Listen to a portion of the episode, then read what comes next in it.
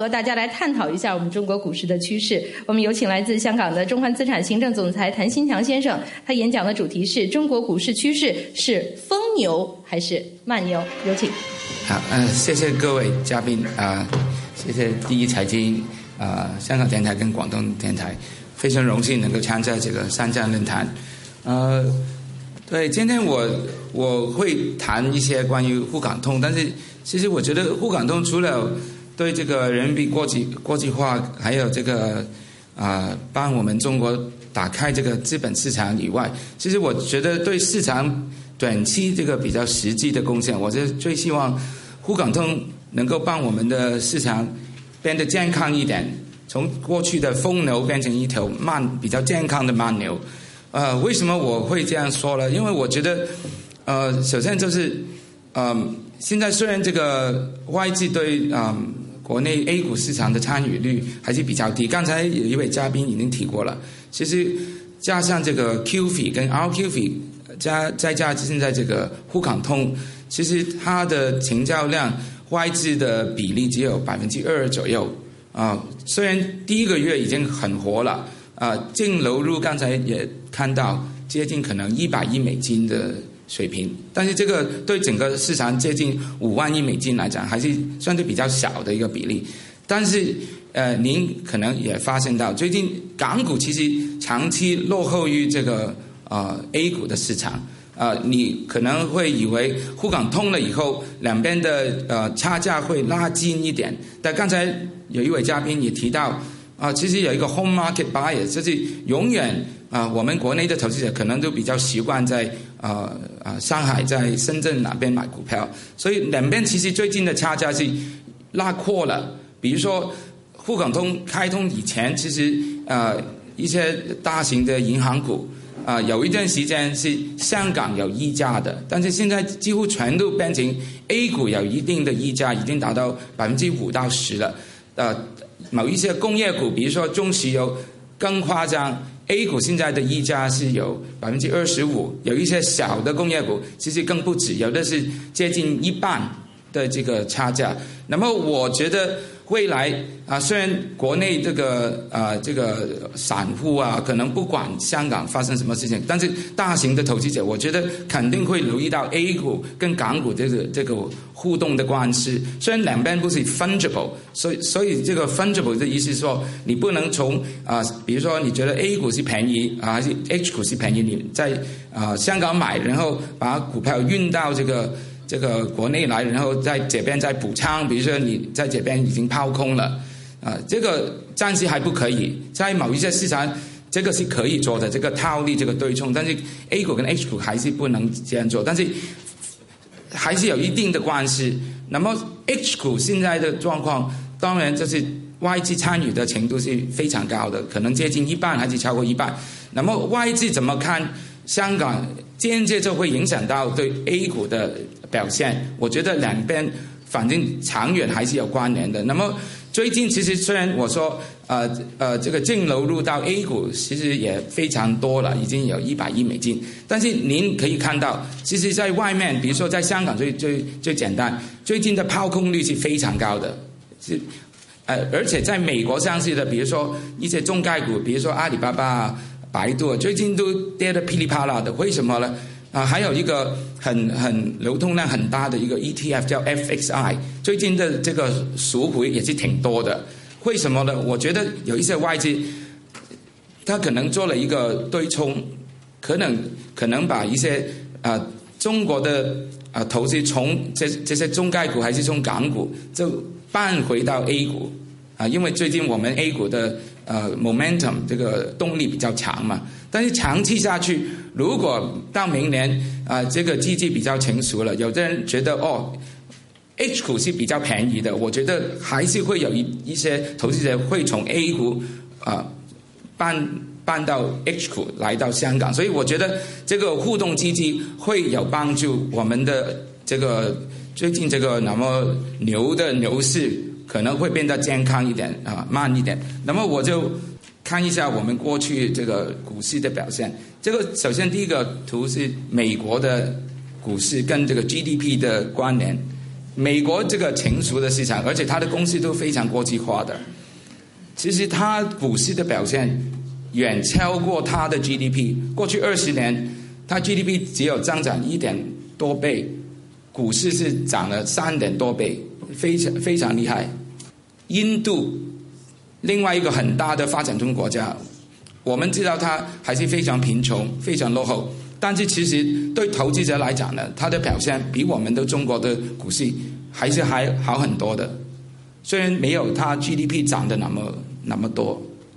那么中国的情况大概呃，各位嘉宾比我更清楚了。GDP 翻了十五番，过去二十年，A 股只有涨了一点五倍，恒生指数只有一倍，香港的 H 股更糟糕，只有涨了三成。这个现象非常的不正常，而且更有更有一点，我觉得很有趣的，就是我计算过两边这个 GDP 跟股市这个 correlation 这个关联系数是负的，长期是负的，而且过去五年非常严重，是负零点六五。那么这个告诉我们什么呢？就是如果未来这个关联数是呃。关联系数还是保持在这个那么强的负的关联的水平。虽然我们现在当然知道中国的 GDP 增长将会慢慢的下滑，可能比较快速的下滑也说不定，但是绝对不是说中国的股票市场就不好，很有可能反而我们中国的股市表现相对会比较好。就是过去的牛市，中国平均只有十二个月，然后熊市反而比较长，就是呃两三年的时间。对比美国的当然也非常不同，比较成熟的城这这市场，它过去二十多年只有三个牛市，平均六年半，熊市只有两年半，这个比较重要。我这个是一个概念，没有绝对的数数量。但是我的想法呢，就是为什么过去中国的股市表现那么差呢？这是因为我们中国的很多的利益都去了这个老百姓，啊，劳工方，这个是好事情。但是资方呢，其实一直以来也是小股东呢，都吃亏了，啊，还有很多其他可能啊公司管制的问题啊，都对这个有有影响。那么我们的政府当然也不小了，另外还有一一块给给弃掉的，就是这个贪腐跟这个浪费，这个所有国家都有，但是我们国家的情况也不算不严重啊。那么美国呢？美国过去二十年投资者得益很大。刚才也看到了，这个股票的表现非常好。谁吃亏呢？劳方吃亏。过去二十年，美国中间收入几乎是没有涨过的。当然，二十年前以及三十年前，美国中等家庭其实他的收入生活情况已经非常好了。每个人都有一座小别墅，对不对？生活都不不错了，有有一部车以及两部车。但是确实二过去二十年，他几乎没有进步。那么印度的情况怎么样呢？刚才也说过了，其实投资者呃得到的益处也也不小哈，股票表现不错，啊，政府他们也是非常庞大的，贪腐可能比我们还严重。那么谁吃亏呢？老百姓。你如果去过印度的话，肯定就知道了，老百姓的生活其实过去二十年完全没有进步的，贫民区很大很糟糕，比我们的老百姓差很远。其实你看到二十年前这个起步点啊，我们中国跟印度是差不多的，收入当年只有三百多块美元，到现在区别很大的，我们已经达到接近七千块、八千块了美元哈。印度现在还没到一千五百块，而且它过去一年多这个货币也贬值了很多，所以这个这个对。整个国家来讲，对人民生活来讲，我们肯定是啊胜于这个印度。但是对投资者来讲，这个情况可能不是。对美国的生活也没有什么改善，对投资者的收益不小。我最理想的将来中国就是，首先整个饼做得更大，这个也也不是那么容易的。其实 GDP 下降，我绝对不担心。但是我发现中国最近几年这个。Productivity growth 跟这个 total factors productivity，就是说这个生产效率增长也降低了。那么我们还是一个发展中国家，为什么现在这个 productivity growth 已经开始减慢？这个我非常担心。那么这个我们也要想一想，怎么去把它啊重新再加速啊。但是反正我觉得将来这个饼希望越做越大，然后资本方得到的利益也是也比从前啊多一多一些啊，也也不一定说这个劳劳工方就一定会给牺牲了。当然，我最希望就是啊减少这个贪腐跟浪费。然后我自己是比较自由主义的，我就希望还是能够做到一个国替国退民进的这个状况，就是缩小一个国企跟政府一些方面的市场能够做的，就让市场去做，这个是我的想法哈，我的理想。那么我觉得这个现在这个市场的状况，到底最后是一个啊疯牛还是慢牛呢？我我觉得取决于。一个平衡，两两个方，两个两个呃政策。首先就是当然呃呃呃，这个月我们已经啊突然之间见到啊呃央行减息，这是货币政策方面的啊印钞票啊啊降准啊啊减息啊这些货币方面的。另外一边就是啊这个。啊，财政方面的这个刺激啊，就像呃投资拉动的啊，就像我们比如说零八零九年的加了四万亿啊建高铁，还有其他的项目，这个也不是一定不好，但是对社会可能长期是好，但是短期你这个这个对股市啊，对这个银行的这个账目会有什么影响？这个我们还是要考虑。然后另外一边就是结构性的改革，结构性的改革。就是包括这个啊金融改革、国企改革啊，还有这个啊从怎么从这个投资拉动经济变成消费啊，还有就是不要单靠出口变成内销啊，这些都是呃呃结构性的改革啊，虽时非常长的。但是我自己的意见很简单，就是如果我们的呃这个股市是依赖呃比较多在这个刺激跟经济，主要就是货币政策跟这个。财政政策的这个效果就比较会有有可能像我们过过去呃二十多年来九个牛市的一样，这是比较短暂、比较疯狂，然后就漫长的熊市。这个当然不是我啊，还有投资者一般想看到的。那么如果你要比较健康的，当然这是要比较痛苦的，依赖多一点结构性的改革啊，我觉得这个可能性就会比较大。那么我们看一看啊。啊，很快的啊，解析一下美国过去六年来这个牛市，我觉得它的重要因素啊，如果你看呃 CNBC 还有其他的啊传媒，一般都会说啊，最主要还是印钞票啊、QE 啊、减息啊这些。但是如果你看得深入一点，其实不是那么简单的。美国也做了很多结构性的改革的啊，最最简单，你看这个 S&P 的里边的比重啊，零八年以前。金融板块就是最大的，就是占百分之二十以下。那么现在已经降低到十五以下。现在单一最大的板块就是科技股，而且除了钱以外，人才过去五六年也很明显的啊，从华尔街流到这个 Silicon Valley 那边的很多年轻人，哈佛、耶鲁、MIT 啊、Stanford 毕业的，不不再愿意去华尔街了。都宁愿自己创业，宁愿去啊跟 Facebook 打工，还是 Google 还是谁啊？这个呃是其中一点。另外，呃，美国运气也非常好，它过去五五六年有一个革命性的能源方面的创新，这个呃页岩气跟油。当然，这个也制造一个问题了。最近这个油价狂跌，我觉得对中国来讲呢，是中立到偏好。呃，但是受惠最大的就是印度啊，刚才提过了。印度其实它面对的问题还是通胀，我们已经开始要担心通缩了。所以我们的受惠，我觉得没有像啊有一些啊其他比较小的这个啊发展中国家受害的，当然就是像俄罗斯啊、巴西啊。所以最近这个金砖四国也断为两两边了，两边的的的的这个走势也完全不一样。另外，美国其实在金融改革方面也做了很多工作。比啊欧洲多很多啊，包括啊银行逼着这银行去去杠杆啊，从过去的二十多倍的杠杆减到现在可能十五倍以下，包括啊啊增增发股本啊，包括啊卖去很多资产，包括他们原来都持有我们很多银行的股份嘛，几乎全都卖掉了。然后还有就是呃逼他们推出一些自营生意。我知道国内现在很多券商还在做，但是美国现在已经不允许了。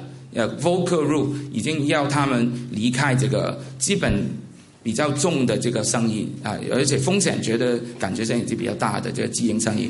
反而谁最最发展的快呢？就是资产管理。我我觉得我们中国未来也会这个方向走。呃，比如说这个 BlackRock，现在的呃它的 AUM Asset Under Management 现在已经达到四万五千亿。四万五千亿是什么一个概念呢？是比世界上任何一家银行都要大，比 JP Morgan 大，比工商银行大，比所有的银行大，比我们中国外汇储备大。还有最离谱的了，最夸张的，它比这个美国，嗯，这个 Federal Reserve 联联储局过了三轮 QE 的，它本身的 balance，它的账还要大。过了三轮 QE，美国中央银行的的的资产现在达到四万四千亿。那么 BlackRock 比它还要大，为什么要这样做呢？因为资产管理公司系统性风险比银行低很多，几乎没有杠杆。而且，投资者一般都愿意承担啊自己的风险，没有那么高的一个道德风险。因为你去银行存款，你的心里就觉得这个是有担保的啊。我们中国最近也也做了开始这个推动这个啊存款保险，这个是好事情，长远是非常好事情。但是短期反而在我们中国来讲呢？对我来讲呢，是增加了这个道德风险。为什么？因为从前去存款的人几乎没有概念，觉得这个啊，工商银行就等于国家嘛，所以没有悬念。那么现在有了这个存款保险，反而有悬念，这个是好事情，长远。但是短期这个会不会增加一个系统性风险呢？我们还要看。美国来讲，美国是三零年代才。才开始呃成立这个存款保险的，它的意义是反过来的。当时其实很多美国的小银行都是常常倒闭的，就是太多倒闭，所以政府就要干预，就要成立这个啊存款保险。所以当中国是减低了这个呃道德风险，美国是增加了道德风险。因为我们现在是不要全都买单嘛，所以是减低了道德风险。过去美国。呃，introduce 这个这个呃存款保险的时候，是增加了这个道德风险啊。我刚才说出说出了，但反正我觉得资产管理的发展，这是非银行金融发展，这个是大趋势。我们中国一定要走这个路，这个沪港通也是有帮助的。嗯，那么最后我觉得刚才也说过了，我觉得如果要健康一点、要慢一点的牛呢，这个国企改革。金融改革，刚才也说过了，包括发展这个保险业、债券啊，尤其是地方债，地方政府要银行来提供这个台这个融资，我觉得这个不合理的，所以我们应该尽快去发展这个地方债。我我的意见。然后刚才也说过了，资产管理这个也是非常好的机遇。然后我刚才也提到了，开始的时候沪港通，我觉得能够放大这个外资对 A 股的影响力。他们的意见肯定跟我们啊，我们的无论是机构性投资者还是散户还是大妈，的他们的意见看法完全不一样。他们绝对没有我们内地的人一般的那么乐观，他们还有很多事情担心。从这个 A H。股价的差异，我们能够看到他们情绪，我觉得也会影响到 A 股的走势。长远来讲啊，短期可能还不会。差不多了，说到这里哈，谢谢各位。好，谢谢谢谢林先生，谢谢。那么接下来呢，我们同样有请来自于香港的海角资产管理投资总监兼执行董事罗佩良先生，他演讲的主题是沪港通对于两地股市长线发展的影响。有请。呃，大家好，很感谢有这个机会可以跟大家分享一下我对沪港通的一些看法，也很高兴可以再一呃再一次来到那个复旦大学的校园。呃，我还记得我第一次来复旦，呃，刚好是三十年前，也是我第一次来上海，刚好是三十年前，一九八四年的呃圣诞节。呃，那个时候我还是学生，呃，在过来这边做一个交流。呃，很多活动都在复旦的校园举行啊，包括比较轻松一点，晚上在呃礼堂里面跳舞。呃，不知道现在呃那个复旦还有没有这个传统？呃，几个星期前，那个呃香港电台那个 Paulina 呃叫我过来讲一下沪港通，我一口就答应了，因为我感觉这个沪港通是对中国的金融市场的发展呢是非常重要的。呃，很值得大家关注。呃，我说很重要。呃，呃，不是说沪港通会为 A 股带来涨多少点、几百点的一个呃那个上涨的空间。呃，呃，虽然其实呃认识我的人都知道我是对整个市场非常乐观的。呃，我也曾经在那个媒体上面说过。呃，一旦这个 A 股见呃这个市场见底呢，无论是 A 股也好，无论是港股也好，都有翻番的空间。呃，所以呃呃呃呃，但是我想说的重要的是，呃，这个是对整个市场的发展是非常重要的。呃，大家都知道，这个沪港通其实最重要的是对人民币国际化的呃一个呃影响，可以说是国际化的一大步。我想这个大家都都都都清楚了。嗯，沪港通另外一个比较重要的影响呢，应该说是巩固了香港作为呃呃国际资金进入中国，然后中国资金出去的一个通道。嗯，大家可以想象一下。嗯，其实中国要呃人民币国际化，也可以不需要透过沪港通这个平台的，呃，他也可以考虑，好像很多东南亚的国家一样，让一部分的 A 股，呃，让外国人买卖，我们叫 foreign shares，呃，也可以搞一些国际版，让呃等等到我们的市场涨了，很多海外公司想在香港上市，呃，想在国内上市集资的时候，他也可以从这个市场那个集资。呃，但是透过沪港通呢，可以说，呃，在某个程度上，呃，香港已经是中国的国际版。呃，所以我感觉，呃，再加上呃，因为沪港通带来的那个人民币的交易量，香港很容易就成为呃离岸人民币这个买卖的中心、债券发行的中心，所以这个对呃香港是非常重要的。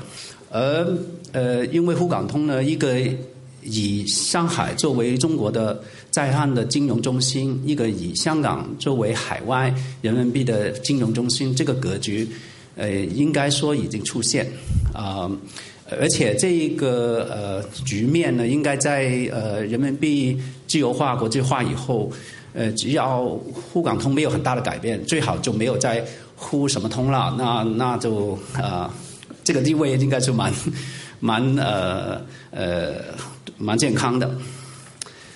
呃，我是八零年代进入这个金融市场的。呃，那个时候香呃在行业里面谈的最多呢是香港跟新加坡的竞争。呃，特别是九七年呃香港回归，嗯呃一些呃离岸的金融服务，呃呃包括好像外汇的买卖，包括那个呃私人银行的业务，这些都跟香港没有很大的关系的，在哪里做也没所谓的。很多都搬到新加坡去了，所以那个时候谈的很多的香港跟新加坡的竞争。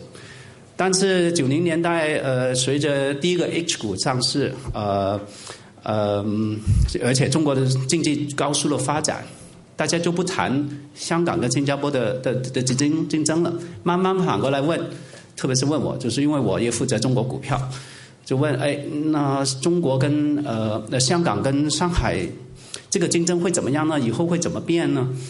我的回答呢，跟呃大部分你在听到很多官员都都这么说，就是说啊，中国市场规模很大，绝对容的容力的下两个市场。呃，但是呢，高官没有说的，而是我说的一点呢，就是说这个这个判断有一个前提，就是说人民币还没有完全自由化，还不是国际化。国际化以后，这个局面会变的。呃，金融业呢是一个越强越大、越大越强的一个市场，所以它有一个非常强的竞争竞争性在里面。呃，美国这么大的一个经济体啊，也没有第二个华尔街。呃，我以前那个美国做股票的朋友，比如说他们在西岸的，在洛杉矶呃，在那个洛杉矶啊，在三藩市啊，他们要很早就起床起床。为什么？因为他们做股票的都要在美国呃纽约开盘的时候都要回到 office，呃，但是西美国的西岸是跟他有四个小时的差异的，所以他们一早就要上班，然后一早就下班了。呃，美国这么大的经济，西岸这么富裕。呃，还差四个小时都没有办法再搞一个在西安搞一个第二个，呃，买股票买卖中心。呃，我开始做呃金融的时候是做日本股票的，不知道大家知不知道？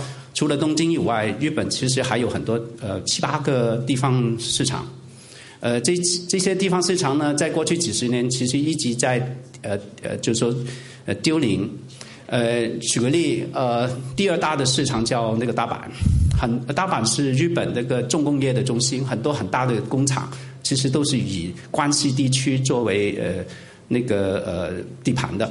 举个例，那个丰田，所以他们很早以前其实买卖可能更多的是在大阪，但是随着市场慢慢融合，慢慢的交交投呢都到了那个东京去了。呃，最后大阪是靠那个。呃，那个 future 做期货来来做活的，呃，最后应应该一两年前呢，整个大阪交易所就给东京呃拼呃，就说合并了买了。而透过沪港通呢，呃，我想香港也好，那个上海呃也好，只要好好的服务我们的投资人投资人，让他们留在你的市场。然后再透过沪港通投资在对方的那个市场，这个呃这样的话，两个市场都可以很健康的来发展。呃，我想沪港通呢会呃会对 A 股带来一个值的一个变化。呃，大家都知道 A 股呢是一个散户的市场，参与的散户很重很多。呃，机构的表现其实也蛮散户化的。呃，我十几年前也参与了我的公司以前那个公司在这边有一个合资企业的一些呃成立的工作。我们那个时候招的很多基金经理啊、分析员啊，他们的其实的那个年资也不是很深的，很多时候可能根本没有做过股票投资的。呃，在中国那个时候找也不容易。呃，很多基金经理呢，他们的业绩呢，呃年年终的发红呢，呃奖金可能呃用。呃，一年如果用一年过去一年的业绩来做，已经是非常非常不错了。有一些我听说有就半年啊、三个月的业绩来来算他的奖金。而我我们同事在在海外的基金经理，一般呢，我们的奖金分几块，一块是一年的业绩，一年是一块是三年的业绩，一块是五年的业绩。而且这些奖金呢，不是一天就可以，呃，就一年年底都可以拿走的，还要分几年才可以慢慢拿走。所以透过这样的基金呢，就。呃，减少了他们的投资冲动。呃，我认识那些个人投资者，呃，他们已经很多时候是第二代、第三代的那个投资人，没有想过我，就说在股票里面炒一炒一炒炒一下就可以退休了，那个或者说发达了。他们更注重的，因为他们已经有一点钱了，就是更注重是比较稳健的增长。所以整个市场呢，应该说是比较健康的。沪港通呢，就可以引进了这些。呃，另类的一些投资人，呃，让我们的好像生态更丰富，呃，市场更成熟。那个以后那个市场大起大落，会希望是更更小一点、更低一点。嗯，大家可能会可能会想过，呃，国家为什么这个时候我想推出这个沪港通呢？我想这个可能是下一次大家呃这个演讲的一个题目啊，就是说为什么要要这么这么努力的来搞活这个。金融市场，我个人有一个想法是，我们后面有一个很大的题材或者一个发展是国有企业改革，这个中需要一个比较活的一个金融市场，呃，在后面，呃，再包括中国的人口已经是呃开开始快速老化了，以后我们老化的速度更快，我们很需要有一个健康的那个金融市场来配合我们，就是说从生产。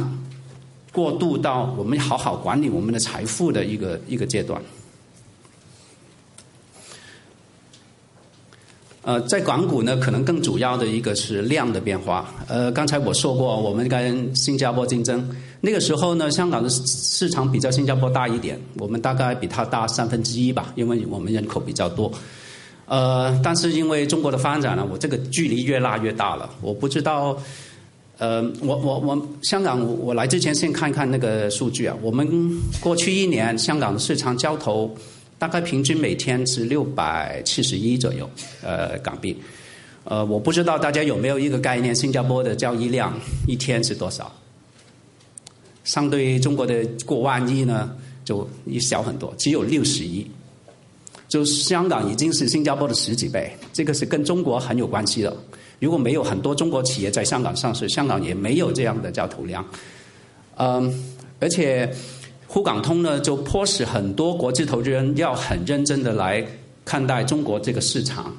嗯，举个例，呃，在那个 MSCI 新兴国指数里面，呃，中国的比重只有大概百分之二十，呃，呃，这个但是这个部分只包括在香港上市的中国股票，没有包括呃 A 股。如果他们把五个 percent 就百分之五的那个权重 A 股的权重加进去，就会带来一百亿美金那个投资量，它会带来多少的交易量？大概可以理解一下。